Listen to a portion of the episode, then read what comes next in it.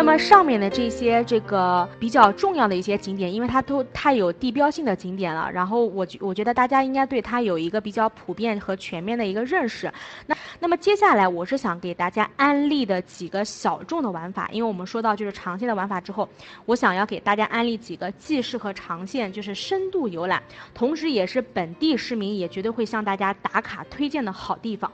嗯，首先是陕北的三处丹霞地貌奇观，就是我们前面已经发过图片的，像靖边波浪谷、甘泉的雨岔大峡谷、榆林红石峡，每一处都是数百万年的风水和时间雕刻砂岩的景观哦。大家先看一看我发在直播间里的这些图，然后呢，有一些就基本上都是我自己的实拍。其中那张那张蓝天呢，我一定要说一下，我真的是被陕北的那种我们说解放区的天是晴朗朗的天，真的是太蓝了，我真的是被有震撼到。然后呢，还有就是我自己拍到的一些雨岔大峡谷和波浪谷这两个地方，我跟大家简单的介绍一下哈。呃，靖边的波浪谷呢，大概是在陕西靖边。县东南的二十二公里之处，然后俗称呢叫盐寨子。其实它的历史非常的久远，它是一个非常就珍贵的地貌景观。就是它生于古代叠，嗯，它生于古生代二叠纪和中生代三叠纪侏罗纪。白垩纪之间，巨大是本身是由巨大的沙丘组成的，但是成呃日积月累之后呢，沙丘不断的被底下的一层层进了地下所红沙所覆盖，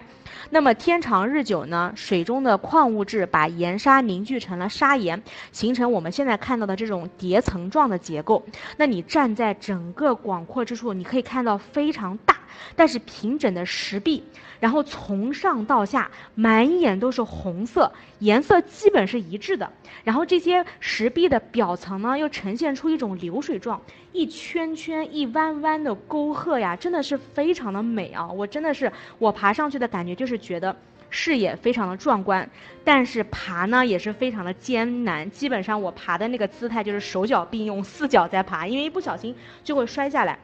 在上面行走的话，它那个红色的砂石非常的细致，所以我也想提醒大家，如果去靖边波浪谷玩的话，你远拍拍照没有问题，但是大家一定要穿戴好运动装备，并且把水备足。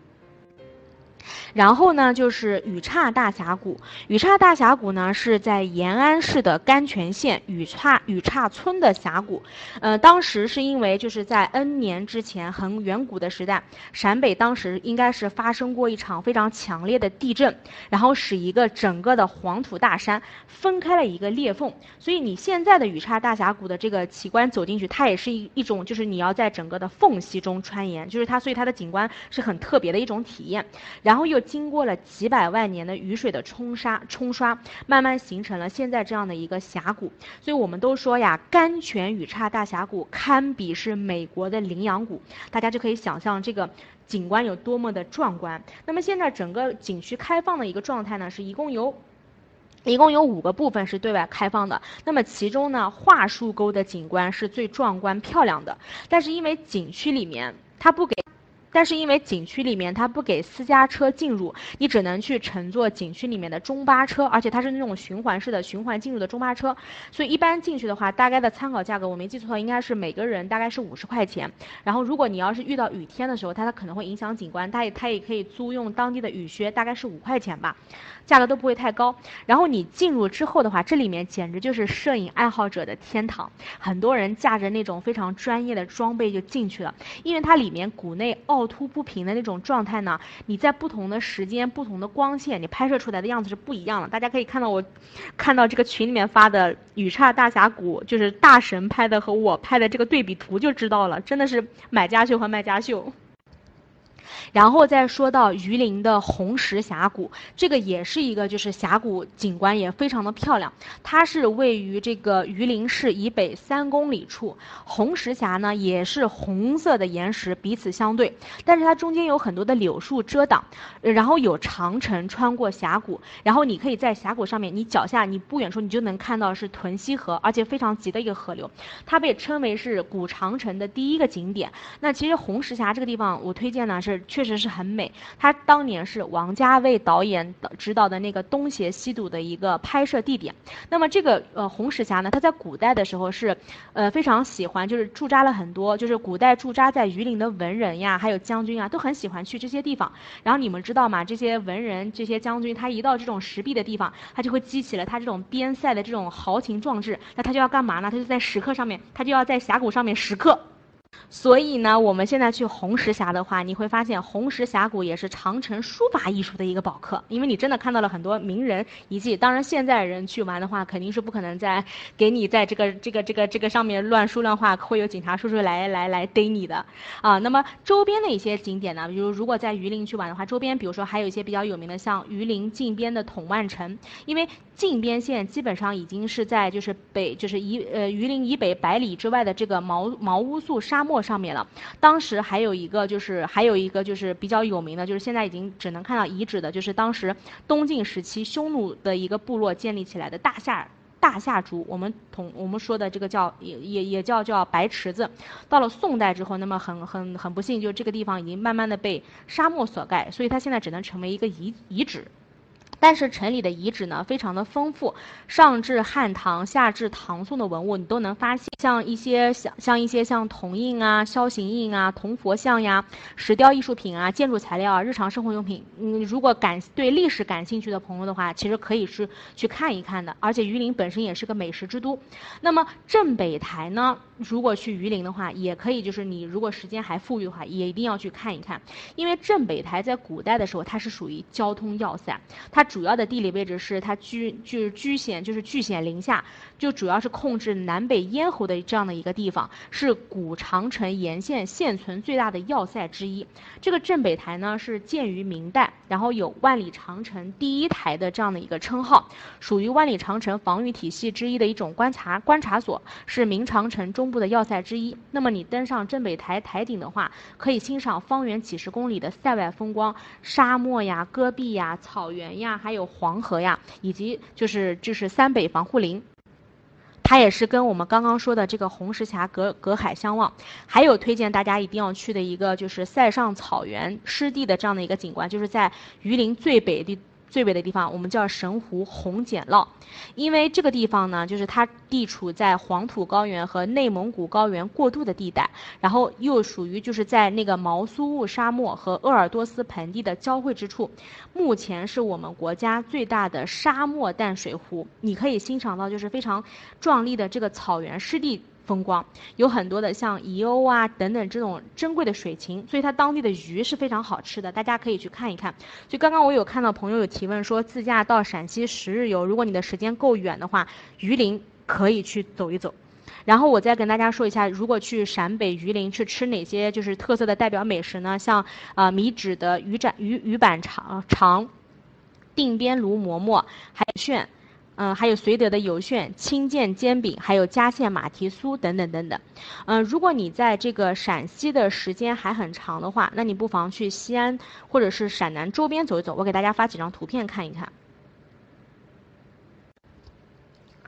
嗯，比较推荐大家就是长就是长线的客人，然后想去陕西看一看的有些地方，比如是像宝鸡的关中平原，它它主要的一个看点呢是西北内陆唯一的一个以高山草甸为主体的，而且又具有欧式风景的一个牧场景观，它还很好看的。六月份差不多就可以开始了，所以有兴趣的朋友，就刚刚想问端午节或者说六月份想来陕西的朋友，你可以尝试着走一走这个线路。还有就是袁家村，我们上面也说了嘛，因为它是最值得逛的。陕北美食民俗一条街，还有就是西安周边的蓝田县的白鹿原影视城，因为这个地方呢，它是陈忠实故居嘛。然后我觉得比较推荐，就它里面的游乐设施呢也很多，然后冬季还有滑雪场，然后主要是以就是陕北民俗文化为依托，然后主要我是觉得它里面有一些像沉浸式的电影体验还蛮有意思的，就比如说像那个黑娃，呃这种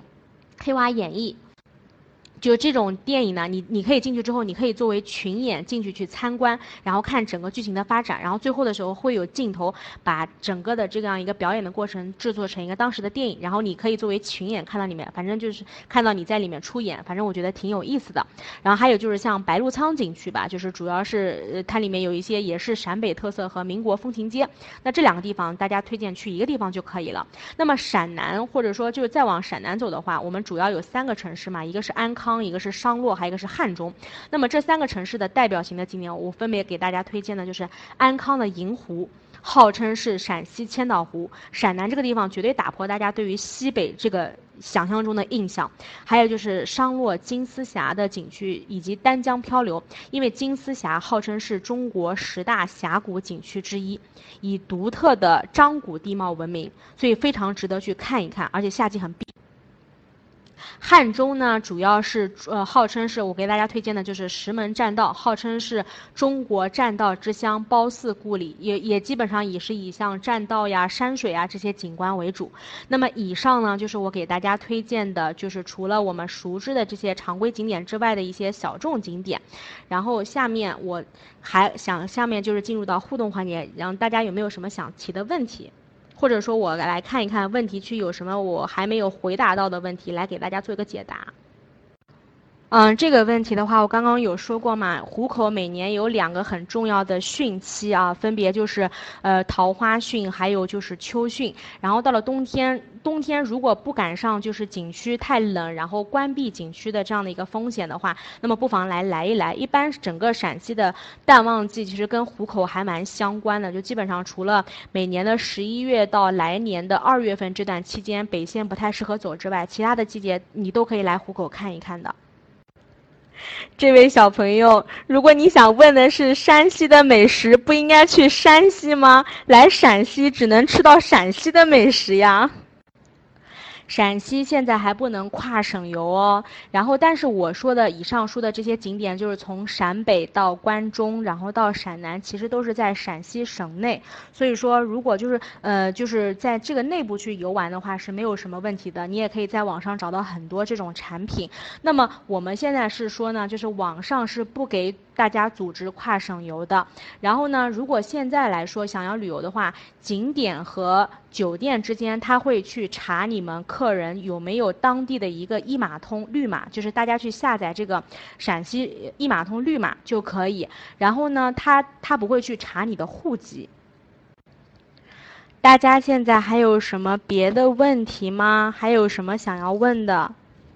如果没有的话，那我来跟大家说一下，就是之前有问到的，就是有有朋友是对，就是这个西安事变。旧址和捉蒋亭这个典故有有有兴趣的，我就跟简单跟大家说一下。首先呢，这个西安事变是发生在我们熟知的华清宫这个地方，因为华清宫当时就是发现了，就是震惊中外的西安事变是在一九三六年十二月十二号，我们也叫双十二事变，是由国民党爱国将领。张呃张学良和杨虎城发动的，当时主要的一个背景呢，是因为蒋介石当时是在这个华清宫住在五间厅这个地方，就是一个军事指挥所这个地方，他提出了一个叫“攘外必先安内”的剿共计划。然后当时的这个场景呢，张良、张张杨两位将军呢，就一致要求，就是在抗日呼声下就一致就是要求蒋介石，就是强迫他把蒋介石捉住，然后强迫他。接受这个停战协议，然后并且当时电邀了我们当时党中央的代表蒋介石来到这个地方，然后跟大家签署了一个停战协议，然后被迫就是让蒋介石接受了这个呃停战协议，然后联共抗日以及释放政治犯等等条件，然后这就是当时发明的比较就是当时比较发生的比较有名的就是这个叫西安事变，最后是以和平解决的方式产生了，促进了当时抗日民族统一战线的形成和发展，然后开启了国共合作的新时期。那我们说这个捉蒋亭呢，是指的主要是这个亭子是在骊山上面，半山腰上面，主要是当时老蒋被逮了之后，然后爬上去，然后再被被捉到的那个地点。这个亭子呢，当时是呃，现在是高四米，大概是宽两点五米的这样的一个石石亭亭，始建于一九三六年。由胡宗南发起的黄，由是由黄埔军校七分校全体士官募捐而成的。然后当时的叫法呢叫民族复兴亭和正气亭。那么解放之后呢，因为有这样的一个事故，所以又改名叫捉蒋亭。一九八六年十二月，在纪念西安事变五十周年的前夕，最后现在易名成了我们现在说的兵谏亭。基本上呢，就是如果你要是来陕西报跟团游的话，那你遇到的导游呢，他都会给你讲解很多的历史。如果你是对这个历史文化特别感兴趣的朋友，我会推荐大家去关注一些携程自营的一些产品。然后有一些产品，它的导游是有就是经过就是导游大赛，然后获得过携程内部的金牌导游的。陕西是有这样的一个导游的，然后名字叫吕佳。然后如果您这边是对这个比较感兴趣的话，可以在。在携程网上可以搜一搜的。嗯，如果你是想了解陕西的历史的话，那一定是要到了现场之后来看一看的。然后之前也有人来问过嘛，就是他可能是对。大家都知道陕西历史很悠久，它有很多众多的皇陵。那你来了之后的话，你要了解这些当地的皇陵的话，我们说陕西有七大皇陵，分别是华胥陵、炎帝陵、黄帝陵、秦陵、西汉九陵和唐十八陵。那现在目前留给现人还能有一些参观价值的话，就是我们之前有说过的黄帝陵，还有就是西汉的一个汉阳陵，以及就是乾陵。这三个陵分别是。皇帝陵是就是我们说中华民族的始祖皇帝的陵墓，然后汉阳陵主要是汉景帝刘启和他皇后的合葬陵墓，乾陵呢就是武则天和他和那个李治的合葬墓。然后如果你还想了解一些其他的历史，那么一定要去历史博物馆。就是我刚刚有跟你提，就是在直播间里提到的这个陕西历史博物馆和西安博物馆。然后进去之后呢，你可以租一个景区内的讲解，或者一般来说，如果报的是跟团游含这个的呃路线的话，里面都会有导游讲解或者是景区讲解，跟着去走一走，就能了了解到很多很多的历史。